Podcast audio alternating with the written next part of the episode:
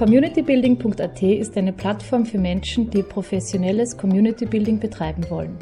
Mein Name ist Clara Galistl. Ich bin selbstständige Strategin für PR und Community Building in Wien mit fester Basis im Kunst- und Kulturbereich und großer Leidenschaft für den besten Fußballclub der Welt, Rapid Wien. Community Building. Was, wozu, wie? Dieser Frage gehen wir in diesem Podcast nach. Heute treffe ich Anne Wiederhold, die künstlerische Leiterin der Brunnenpassage Wien, an ihrem Arbeitsplatz zum Gespräch. Wiederhold ist eine der ausgewiesenen Expertinnen für dezentrale und transkulturelle Kulturarbeit in Wien. Es gehe nicht darum, Menschen an eine Leitkultur heranzuführen, sondern darum, eine Transkultur zu schaffen, in der alle Menschen zu Hause sind. Ein Gespräch über gläserne Decken, gläserne Türen und konkrete Tipps für gelingende Bewerbung für schwer erreichbare Gruppen. Also erstmal danke für die Anfrage und auch die Anfrage spezifisch mit diesem Begriff, weil wir in der Brunnenpassage eigentlich Wahrscheinlich würden viele sagen, ihr macht doch Community Building die ganze Zeit und das stimmt sicher auch. Wir agieren eigentlich gar nicht so sehr mit diesem Begriff, weil es uns ja um alle Communities geht oder wir auch oft diesen Begriff der Community ähm, hinterfragen, wenn es dann heißt die türkische Community. Was, was heißt das, die türkische Community? Ja? Community Building würde ich jetzt eher aus unserer Arbeit heraus beschreiben, als dass es ja letztlich um sozialen Zusammenhalt, um eine Begegnung auf Augenhöhe, um neue kollektive Räume in der Stadt gehen muss in der heutigen Zeit, wo dann alle wirklich teilhaben. Also wo man wirklich sagt, wir sind ein Community-Ort, äh, wir sind ein Ort, der wirklich offen für alle ist, wo die ganzen täglichen Zuschreibungen, sei es aufgrund von kommerziellen, äh, unterschiedlichen sozialen äh, Hintergründen oder aber auch sei es die ganzen Zuschreibungen aufgrund von Diskriminierungen, die in der Gesellschaft da sind oder aufgrund von Gender-Themen, dass das, so hoffe ich, bei uns eben ein Raum ist, wo diese Zuschreibungen nicht vorkommen wo wir ähm, versuchen, ein, ein Raum zu sein, wo Menschen sich wirklich ganz offen begegnen können. Und das ist für mich letztlich das Community Building, also dass wir versuchen, eine Gemeinschaft, einen, eben einen kollektiven Raum äh, zu kreieren. Aber dass es ja eigentlich in unserer Arbeit ganz stark um diese Wirkung geht, auf drei Ebenen. Die, die erste Wirkung ist die Wirkung auf das Individuum, weil das Individuum ja permanent eigentlich gebildet äh, wird von außen. Ja, man als Frau musst du so und so als Deutsche, als äh, Mutter, als äh, Schauspielerin oder was, wenn ich jetzt nur mal von mir aus, aber dass du permanent eigentlich ja dir anhören musst, wie du zu sein hast und dass das natürlich auf viele unserer äh, Menschen, die hier agieren, in einem ganz extremen Maße äh, zutrifft, weil, weil sie permanent eigentlich äh, aufgrund ihres Äußeren oder wie, wie auch immer äh, mit Diskriminierungen und Rassismen äh, zu tun haben und dass das auf einer individuellen Ebene die, die Wirkungsebene Nummer eins ist in unserer Arbeit. Also dass sozusagen wir Menschen ermöglichen wollen, auch überhaupt zu sich zu finden, sage ich mal jetzt in einem ganz mhm. großen Stil, ja. Äh, dass, also die, die Kunst ja auch, wenn sie in einer Co-Kreation stattfindet, Menschen auch die Möglichkeit gibt, ihre eigene Identität zu finden, also sich selber zu äußern in ihrer Einzigartigkeit. Ja. Das kann dabei anfangen, dass wenn ein Mädchen zum Beispiel äh, zum ersten Mal in seinem Leben ein Mikrofon in der Hand hat, ja, und äh, einfach durch diesen Fakt die Möglichkeit, und sie gibt es dann auch nicht mehr so schnell wieder her, ja, dass da etwas in einem Menschen passiert. Genauso, wenn ein Mensch zum ersten Mal in, in seinem Leben in einem Chor singt. Ähm, sich selbst zu hören, aber die anderen auch zu hören. Und dass das natürlich diese Erlebnisse auch oft was mit Menschen macht, also wo das eigene und das Miteinander äh, durch das gemeinsame Agieren eigentlich in Resonanz gerät, sage ich mal, auf eine ganz freie Art und Weise, die hoffentlich so weit wie möglich frei ist von dem, was die Gesellschaft die ganze Zeit vom Individuum mhm. erwartet. Die zweite Ebene ist eben die Ebene, man könnte sagen, des, der Community, die ich aber nicht von den einzelnen Menschen ja nicht trennen kann, weil die, die, die Community besteht ja aus einzelnen Personen, ja, aus einzigartigen mhm. Persönlichkeiten, die sich dann vielleicht miteinander in einer nachbarschaftlichen Ebene finden, am Markt finden, in einem Stadtteil finden ähm, oder auf einer zivilgesellschaftlichen Ebene Bürgerinnen einer Stadt sind, wie auch immer, aber wo ich sozusagen diese kollektive Ebene habe die für uns total wichtig ist, wo wir eben ein Raum sind, wo eben diese kollektive Gemeinschaft, also die wichtigsten Zielgruppen sind ja unsere Nachbarn. Die Bewerbung findet nur hier in der Umgebung statt, natürlich auch im Internet, aber vor allem hier lokal bekommt man die Veranstaltungseinladungen oder die Menschen laufen vorbei und sehen, äh, was auf dem Plakatständer angekündigt ist. Und auch, dass der Raum natürlich so offen ist, dass man einfach äh, spontan darauf aufmerksam werden kann und dieser Community quasi beitreten kann oder, oder mitmachen kann, ja, in diesem Sinne, weil es gibt ja keine anderen Barrieren, es gibt keine Tickets, es gibt, also ich kann ja ganz frei entscheiden. Und es ist auch eine freie Entscheidung, hier mitzuwirken, anders als bei vielen Vermittlungsansätzen, wo eine Gruppe genommen wird und heute besichtigen wir dieses und jenes Haus oder, oder hören bei diesem und jenem Konzert zu, ist es hier ja immer eine freie Entscheidung, wenn Menschen bei unserer Community dabei sind. Und die dritte Ebene, die mir aber auch wichtig ist, Community Building, bedeutet eigentlich diese Ebene in die Stadt rein. Mhm. Das heißt, ich agiere hier auf der lokalen Ebene, aber wir sind ja als Brunnenpassage in Partnerschaften, agieren wir mit auch großen Häusern. Und das ist mir eine wichtige Ebene, wo Communities, sage ich jetzt mal, über diese meistens gläsernen Decken oder ungeschriebenen Grenzen, wo man sagt, wer ist überhaupt Abonnent von einem großen Nationaltheater oder von einem großen Konzerthaus oder wie auch immer. Also wo das eigentlich versucht wird, über unsere Partnerschaften aufzubrechen. Das ist ein ganz schwieriger Prozess. Das ist etwas, das sehr, sehr lange dauert. Aber wo über unsere Projekte und Produktionen sich die Community auch in der Stadt quasi wie eine Brücke aufschlägt, also wo, wo eine Verbindung geschaffen wird. Oder ich habe es auch mal so genannt wie eine neue Synapse, die in der, oder neue Synapsen, die in der Stadt entstehen, wo man vorher vielleicht überhaupt nicht darüber nachgedacht hat, dass da eigentlich total die Barrieren da sind. Weil man es vielleicht nicht gewöhnt ist, in einen Museum zu gehen oder in eine Oper oder wie auch immer. Weil man nicht mit, mit acht Jahren mit den Eltern in die ja. Kinderstaatsoper. Und also, wo es mir wichtig ist zu sagen, es geht auf keinen Fall darum, Menschen an eine bestimmte Leitkultur oder etwas Bestimmtes heranzuführen oder ihnen zu vermitteln, wie Kultur, was Kultur überhaupt ist oder so. Ähm, Im Gegenteil, es geht um, um Transkultur. Das heißt, da ist ein Community Building in der Kunst nämlich vorhanden, dass also ganz neue Künste auch Fusion-Projekte äh, entstehen, wo vielleicht zum Beispiel traditioneller indischer Tanz mit Beatboxing äh, kombiniert wird, wo ich diese verschiedenen Kunstrichtungen, wo mit Mehrsprachigkeit gearbeitet wird, wo Menschen, die unterschiedliche Rhythmen in sich tragen, weil sie damit aufgewachsen sind, vielleicht auch zusammenspielen, egal ob jetzt mit Noten oder ohne. Mhm. Ähm, weil es gibt ja auch ganz viele die Musiker, die ohne Noten arbeiten, was vielleicht hier weniger bekannt ist oder wieder weniger üblich ist. Ja. Aber das genau ist das, was uns künstlerisch auch interessiert und da würde dann ein Community Building auf einer ganz anderen Ebene stattfinden. Also dass diese Buildings, diese Gebäude ähm, auch zusammenarbeiten. Das heißt also, dass in beide Richtungen ein Transfer auch stattfindet. Ja? Also dass von diesen Häusern ähm, Kunst auch in den dezentralen Raum kommt und umgekehrt aber auch Künstlerinnen und Besucherinnen wiederum auf große Bühnen kommen, in die großen Häuser und dass das in beide Richtungen gehen muss dann ist zentral an der Brunnenpassage, dass sie nicht nur einen Raum öffnet und gibt, mhm. sondern auch Leute, die in dem Raum Brunnenpassage sind, mhm. dann äh, in Verbindung bringt mit anderen Räumen. Genau, da würde ich sagen, ist Community Building eigentlich, genau wie du das jetzt gerade sagst, auch eine Vernetzung. Also ein ganz starkes Austausch, Transfermöglichkeit, Andockstelle. Also gegenseitige Inspiration. Also dass das Community Building ja auch mm, nichts ähm, Festgeschriebenes ist, sondern letztlich vielleicht auch ein Tool ist, wo sich Gesellschaft auf den Weg machen kann, äh, sich zu verändern. Ob das jetzt Kunstpraxen sind, Kommunikationsweisen, Weisen der Be äh, andere Kommunikationsformen innerhalb der Bewerbung auch. Ja. Also so würde ich Community Building begreifen. Äh, also das eine ist natürlich den Raum zu öffnen und bereitzustellen und das andere ist ja eben, wie du sagst, die Bewerbung und die Kommunikation, mhm. damit die Leute auch wissen, dass hier ein Raum existiert, den sie benutzen mhm. können. Mhm.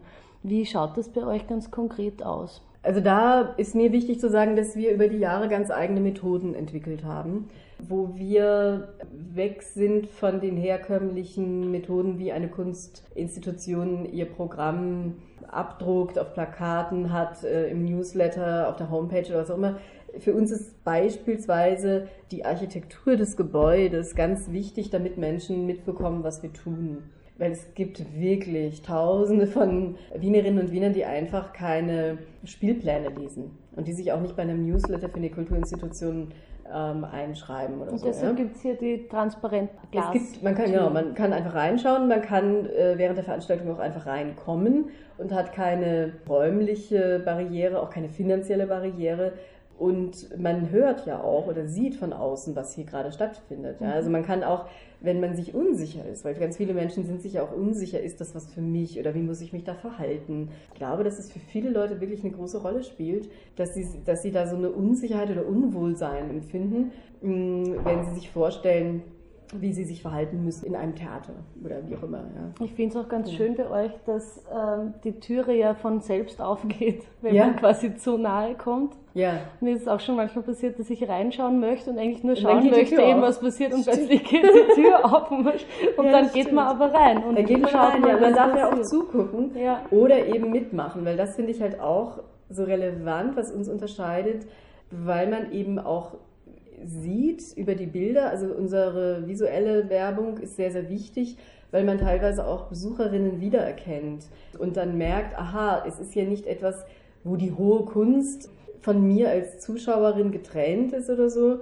ähm, und, und ich rezipiere, sondern ich kann ja auch mitagieren. Also die, das meiste unserer Programme ist ja eigentlich zum Co-Kreieren, also zum Mitwirken und dennoch geht es uns um hohe Qualität, weil wir ausschließlich mit professionellen Künstlerinnen arbeiten und auf der anderen Seite viel eben mit, mit Menschen einfach hier aus, aus Wien, die Interesse haben, äh, sich selber künstlerisch zu betätigen oder zu äußern oder das kennenlernen wollen. Und, und wo diese Möglichkeit einzusteigen einfach von den verschiedenen Formaten gegeben ist. Weil die meisten sind ohne Anmeldung, äh, sind, manche sind regelmäßig, bis hin zu großen Produktionen, die dann auf, auf Bühnen oder im Museum oder wo auch immer Ausstellungen präsentiert werden, wo ein ganz langer Vorlauf dann ist, vielleicht von anderthalb Jahren oder so. Zur Bewerbung ist mir noch wichtig zu sagen, die Mehrsprachigkeit. Mhm. Also da haben wir ganz viel ausprobiert, weil wir schon merken, dass die Sprachen, die verwendet werden, sehr wichtig sind für viele Besucherinnen, ob sie sich auch wohlfühlen und angesprochen fühlen. Es reicht manchmal nur ein kleiner Teaser, wo irgendetwas auf Kroatisch oder Arabisch oder was auch immer steht, wo Menschen dann merken, aha, interessant. Anscheinend spielt es für die eine Rolle. Und wir hatten eine Veranstaltung mit einer Marktstandlerin und sie kommt aus Georgien und wir haben dann ihre Flyer auch auf Georgisch gemacht und sie spricht perfekt Deutsch und Türkisch und ich weiß nicht, wie viele andere Sprachen sie noch kann, aber es hat einfach für sie eine Relevanz gehabt, dass es auf Georgisch war und dass sie natürlich total viele Leute aus der georgischen Community zum Beispiel dann eingeladen hat, äh, zu den Veranstaltungen auch zu kommen. Genau, und damit experimentieren wir viel, die beteiligten Sprachen von den jeweiligen Projekten auch dann abzubilden in dem Marketing. Das äh, versuchen wir schon sehr stark. Und wie sind eure Erfahrungen mit, ähm, also ich, ich versucht ja verschiedene Dinge. Ähm, Gab es auch Dinge, die ihr ausprobiert habt, weil ihr gedacht habt, dass ihr damit viele Leute erreicht und seid dann aber draufgekommen, das brauchen die Leute nicht oder das spricht nicht an? Total. Also wir haben ganz viel ausprobiert, beispielsweise Flyer in acht verschiedenen Sprachen zu drucken, wo wir dann gemerkt haben, dass es ein totaler Quatsch ist, wenn derjenige, der bei uns vor allem äh, in der Zielgruppenarbeit tätig ist, er spricht selber verschiedene Sprachen und kennt hier auch sehr viele Leute, er ist dann mit diesen ganzen, ich glaube, acht verschiedene Flyern losgezogen ähm, und wusste einfach nicht, wem er welchen Flyer in die Hand drücken soll. Weil ich meine, das ist ja total absurd, wenn man jemanden, ja nicht, du siehst den Menschen nicht unbedingt an. Ja? Also bei manchen kannst du es vielleicht erahnen, aber bei manchen eben auch nicht. Also es war so ein richtig, wo man so im Nachhinein nur drüber lachen kann, was für ein Quatsch wir da eigentlich irgendwie uns ausgedacht Und auch sehr ja? viel Arbeit. Auch sehr viel Arbeit, ja, das, das kostet mit der Übersetzung und so, ja. Ähm, also, wo man echt denkt so, ey, ja. Aber es ist wichtig gewesen, das zu machen, weil ich glaube, dass viele nicht mal das ausprobieren, ja. Und, und dann denken, ja, wir müssen alles übersetzen.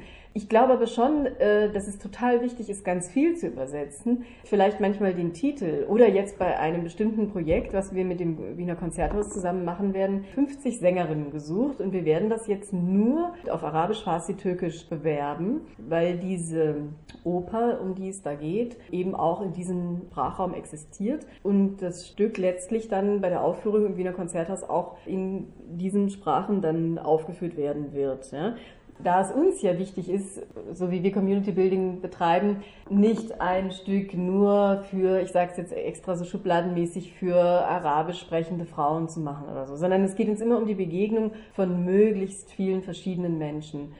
Mm, aber wir haben uns das vorher sozusagen so konzipiert, wen wollen wir bei diesem Projekt erreichen an Mitwirkenden? Und so haben wir dann spezifisch das Marketing auch darauf ausgerichtet. Und das ist sehr klug, wenn man das so angeht. Da haben wir nämlich oft gemerkt, wenn wir selber früher gesagt haben, ja, das ist ein Projekt, da wollen wir Jugendliche erreichen. Ja, was soll das bedeuten? Ich meine, Jugendliche sind so unterschiedlich. Das heißt, wenn wir das ganz exakt ein sogenanntes, ja, ich mag das Wort jetzt nicht so, aber ich nenne es jetzt trotzdem mal im Marketing, Diversity Management betreiben im Sinne von, okay, ich habe 20 Plätze frei für DJing für Frauen damals zum Beispiel, ja wir würden gerne so und so viele verschiedene Sprachen, Hintergründe erreichen. Wir würden gerne so und so viele verschiedene Wohnorte, so und so verschiedene soziale Hintergründe, Bildungshintergründe, was auch immer, Alter, ja. Dass man also auf verschiedensten Ebenen Vorerfahrungen schon damit oder auch gar keine Erfahrung, wenn man jetzt bei nur 20 Personen sich überlegt, wie soll dieser Kuchen aussehen, ja, wie viele verschiedene möchte ich haben, je klarer ich damit bin, desto eher habe ich auch eine Chance, die dann zu erreichen. Weil wenn ich sonst einfach nur sage, ich biete das und das an, kommen oftmals vielleicht überhaupt nicht diejenigen, die ich eigentlich erreichen wollte oder wo ich dann denke, hm, die könnten das vielleicht auch irgendwo ganz anders machen, wie auch immer. Also man muss sehr genau vorher sich überlegen, welche sogenannte Community man mit einem bestimmten Projekt erreichen möchte. Ja, und dementsprechend dann auch aufsuchende Zielgruppenarbeit äh, betreiben, dorthin gehen, ähm, über Mund zu Mund. Äh, also, Wohin gehen zum Beispiel? Ähm, es kann das Flüchtlingsheim sein, es kann aber auch der Falafelstand sein, es kann äh, der Friseur sein oder was auch immer, wo ich Leute antreffe.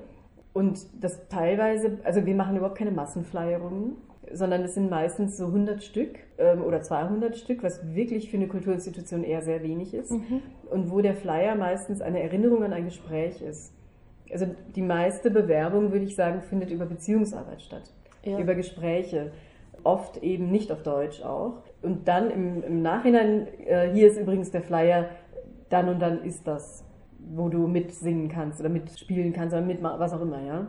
Ähm, natürlich haben wir auch Plakate, die üblichen Social Media und so weiter, aber das Wesentliche sind eigentlich eher diese, diese Beziehungsgeschichten. Role Models sind auch wichtig. Also, dass wir bestimmte lokale, bekannte Persönlichkeiten einbinden. Und ich denke generell, der Schlüssel, um verschiedenste diverse Zielgruppen zu erreichen, ist, dass ich die eben auch in mein Leading Team hineinnehme. Das heißt, wenn ich ein Projekt konzipiere für, hm, keine Ahnung, türkische Gastarbeitermänner, wie soll das funktionieren, wenn ich nicht jemanden aus dieser betreffenden Zielgruppe in meine Konzeption schon hineinnehme? Ja? Und das ist unser Grundprinzip, wie wir arbeiten und wie wir dann auch die Communities erreichen. Und das ist aber leichter gesagt als getan. Weil wenn ich jetzt wieder zurückgehe zu den großen Häusern, da geht es dann wirklich um Personalentscheidungen. Da geht es dann darum, wer hat das Sagen, wer kuratiert. Aber da, glaube ich, braucht es eigentlich auch wirklich ein Umdenken, dass im Personal sich im Idealfall die Vielheit unserer Gesellschaft abbilden sollte, soweit das möglich ist. Ja? Und unser Personal ist total divers. Dazu kommt das freiwilligen, äh, freiwilliges Personal. Wir haben noch, noch fast 40 freiwillige Mitarbeiterinnen, die ganz viele verschiedene Hintergründe und Sprachen und so weiter haben. Und das ist sozusagen unser Schatz, mit dem wir dann losziehen und das auch dann erreichen, diese verschiedensten Communities. Es gab so ein ähm, eigentlich ein künstlerisches Satireprojekt zum Thema Diversity Management eben und auch mit der Kritik, ähm, wo eine Künstlerin, ich glaube es war in England, einen fiktiven äh, Jobvermittlungs- oder Personalvermittlungsservice mhm. angeboten hat, wo man dann auswählen konnte, ähm, eben einen schwarzen Mann oder mhm. eine äh, Frau, die irgendwie asiatisch ausschaut mhm. mit bestimmten Qualitäten und so, mhm. konnte man dann einladen. Und es war irgendwie überraschend, weil sie als kritisches Projekt gemeint war, dass wirklich viele große Betriebe und Konzerne den äh, Service in Anspruch nehmen wollten. Mhm. mhm. Ja, spannend. Ich glaube auch, dass man da sehr, sehr vorsichtig agieren sollte. Und sowieso, glaube ich, bei diesem ganz komplexen Thema ist es am allerwichtigsten, immer bei sich selber zu beginnen. Also das heißt, in, dem, in der eigenen Institution oder bei, dem, bei der eigenen Persönlichkeit und in der permanenten Auseinandersetzung mit Diversität und dieser Komplexität und versteckten Rassismen, Vorurteilen und wie, wie ist es möglich, diskriminierungskritisch zu agieren. Ja? Also dass es eigentlich eine permanente Bewusstseinsbildung ist. Und das heißt, dass wichtig für mich auch ist diese lernende Organisation. Ja? Also ständige Reflexion zu haben. Also in unseren äh, wöchentlichen Teamsitzungen geht es immer darum zu schauen, wie waren die Veranstaltungen in der letzten Woche, wer war da.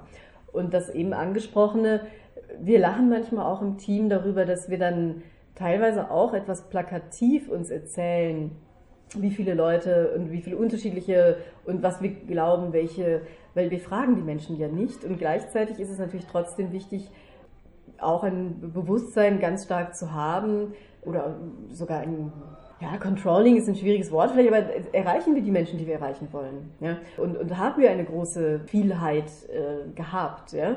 Und das, das tun wir ganz, ganz stark. Also, dass wir dann da auch darüber uns austauschen und eben auch versuchen, immer wieder uns fortzubilden. Ja. Supervisionen sind total wichtig im eigenen Team. Also wenn man eine hohe Diversität im Team hat, ist es auch wichtig, sich dafür Raum zu nehmen, alleine untereinander sich dann äh, anzunähern äh, im Wording, äh, in den ästhetischen Herangehensweisen, Formaten und so weiter. Ja. Das und spürt man auch sehr, wenn man hier im Raum ist und im mhm. Büro ist, dass so ein gutes Miteinander ist. Und Total, man hat ja. das Gefühl, es ist sehr warm der Umgang miteinander und ja. man, man, kennt sich. Ja, aber natürlich passieren bei so vielen unterschiedlichen Menschen auch viele Konflikte und viele Auseinandersetzungen, Missverständnisse. Also Lost in Translation ist hier auch normal oder so, ja. Vielleicht nicht so im Kernteam, aber halt in den ganzen erweiterten mhm. ähm, Teams oder mit den ganzen Künstlerinnen und so wenn man aus einem herkömmlichen Kulturbetrieb kommt, dann plötzlich hier Projekte zu inszenieren oder zu leiten oder Workshops zu geben. Das ist natürlich auch eine ganz andere, mh, mm, es ist ein viel offenerer Raum, wo man hat, man hat überhaupt nicht diese Trennung von Zuschauer und Künstler oder so. Man muss irgendwie so von seinem, von seiner Blackbox raus, man muss von der Bühne runter, was auch immer. Und das, das ist schon auch für viele ganz neu. Und deswegen haben wir hier natürlich auch viele Auseinandersetzungsprozesse, aber ich finde auch, es ist ein ganz, eine ganz besondere Atmosphäre für Miteinandersein. Ja. Man muss sich auch, wenn man Community Building als Thema relevant findet, als Künstlerin, ansprechbar machen. Also ja. man tritt nicht von hinten auf die Bühne, ja. ähm, dann ist die Kunst vorbei, der Vorhang fällt und man ist wieder in seiner Welt, sondern man muss in den direkten Austausch treten und das auch aushalten. Ja. Also es braucht auch ein ruhiges Selbstbewusstsein dafür und eben, ähm, wie du sagst, die Bereitschaft, sich lernend weiterzuentwickeln. Genau, also es kann hier ja passieren, dass, oder das passiert, dass jemand aus dem, auf dem Skateboard reinfährt oder so, oder dann aber auch wieder rausgeht, ja. Also, und das ist sozusagen, das ist halt irgendwie für viele komplett neu, ja. Und ich finde besonders toll, wenn das dann äh, auch große Institutionen wagen, wenn sie sagen, wir gehen mit unseren Künstlern, also fällt mir gerade ein, das Klangforum Wien, weltbekanntes Ensemble, die, die hier auftreten und sagen, ja, am nächsten Tag sind sie in der Elbphilharmonie in Hamburg, ja. Also das weiß ich noch, wo sie das meinten, am nächsten Tag sind sie hingefahren. Und das ist, glaube ich, für viele Künstlerinnen selber auch total spannend. Also mal aus diesen Tempeln rauszugehen, so ein bisschen plakativ formuliert und äh, sich mal ganz anderen Räumen und Orten in Wien auszusetzen. Und, Man lernt ja. eben auch sehr viel über, über sich und seine Kunst ja. selbst. Was bringt Community Building? Also viele Menschen machen das ja nicht. Ich habe das Gefühl herausgehört zu haben, dass ein Benefit von Community Building ist, dass man die Menschen erreicht, die man auch erreichen möchte. Mhm. Kann es sein, dass da dahinter steht, dass ähm, wenn ich die Leute erreiche, die ich erreichen möchte, dann kann ich auch so arbeiten, wie ich arbeiten möchte. Weil ich mir mhm. gerade denke, wenn, wenn ein Publikum kommt, dass man quasi mhm. Mhm. eigentlich nicht möchte, dann muss man vielleicht auch ähm, verändern, was man, was man tut, weil das Publikum was anderes will? Mhm, mhm.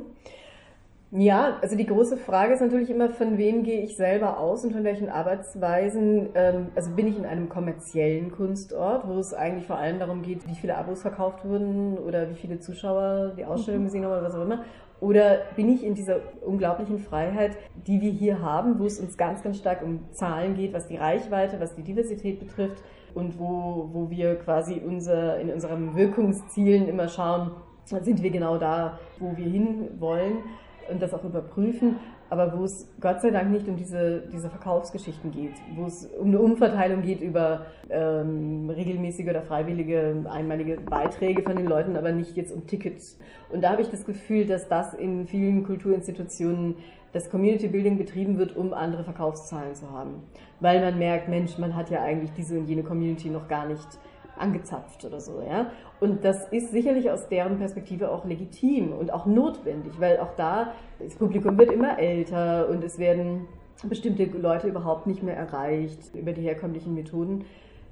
Community Building an sich ist ja eine Möglichkeit, auch Gesellschaft weiterzuentwickeln. Also es geht uns ja ganz stark um Transformation von allem, ja. Also dass, dass sozusagen ähm, über das Mitwirken der Menschen im Stadtteil ja was passiert, über das ähm, hoffentlich auch, auch wenn es langsam ist, etwas in Resonanz gerät mit den großen, mit den großen Häusern. Also und das und Transformation ist ja etwas sehr Friedliches, etwas, was wächst, ja, was nicht irgendwie bedeutet, man möchte irgendwie diese ganze Hochkultur ähm, äh, nicht mehr haben. Es geht ja eher darum, wie kann alles Bestehende äh, mit der Bevölkerung äh, jetzt hier konkret in Wien eigentlich auch auf ein, auf ein normales Level wieder kommen. Also dass sozusagen alle, die die Steuern zahlen oder die vielleicht auch interessiert sind als Kulturbesucherin oder wie auch immer, dass es einfach auf einen aktuellen Stand kommt. Und, und so würden wir Community Building ganz stark begreifen. Ja.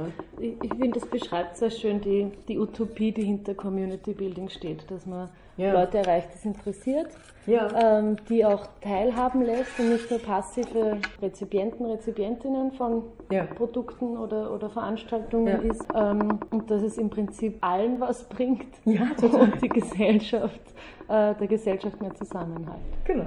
Ähm, ich habe das Gefühl, wir könnten noch sehr lang weiterreden. Ja, sicher, ja. Wie immer. ähm, aber das war gerade ein sehr schöner ähm, Grundimpuls quasi aus der mm. Brunnenpassage zum Thema Community Building. Herzlichen Dank. Danke dir auch. www.communitybuilding.at ist die erste Wissensplattform zum Thema Community Building in Österreich. Fortlaufend sammeln wir Menschen, die professionell Community Building betreiben, Beispielprojekte und praktische Tools, die ihr leicht und unkompliziert anwenden könnt. Meldet euch am besten gleich für unseren zweiwöchentlichen Newsletter an. Was ist Community Building? Was bringt es? Wie tut man es? Am 28. Juni präsentieren wir unser Baby, das Community Building Handbuch, am Business Riot Series Nummer 6 www.businessriot.at, www.communitybuilding.at. Danke fürs Zuhören.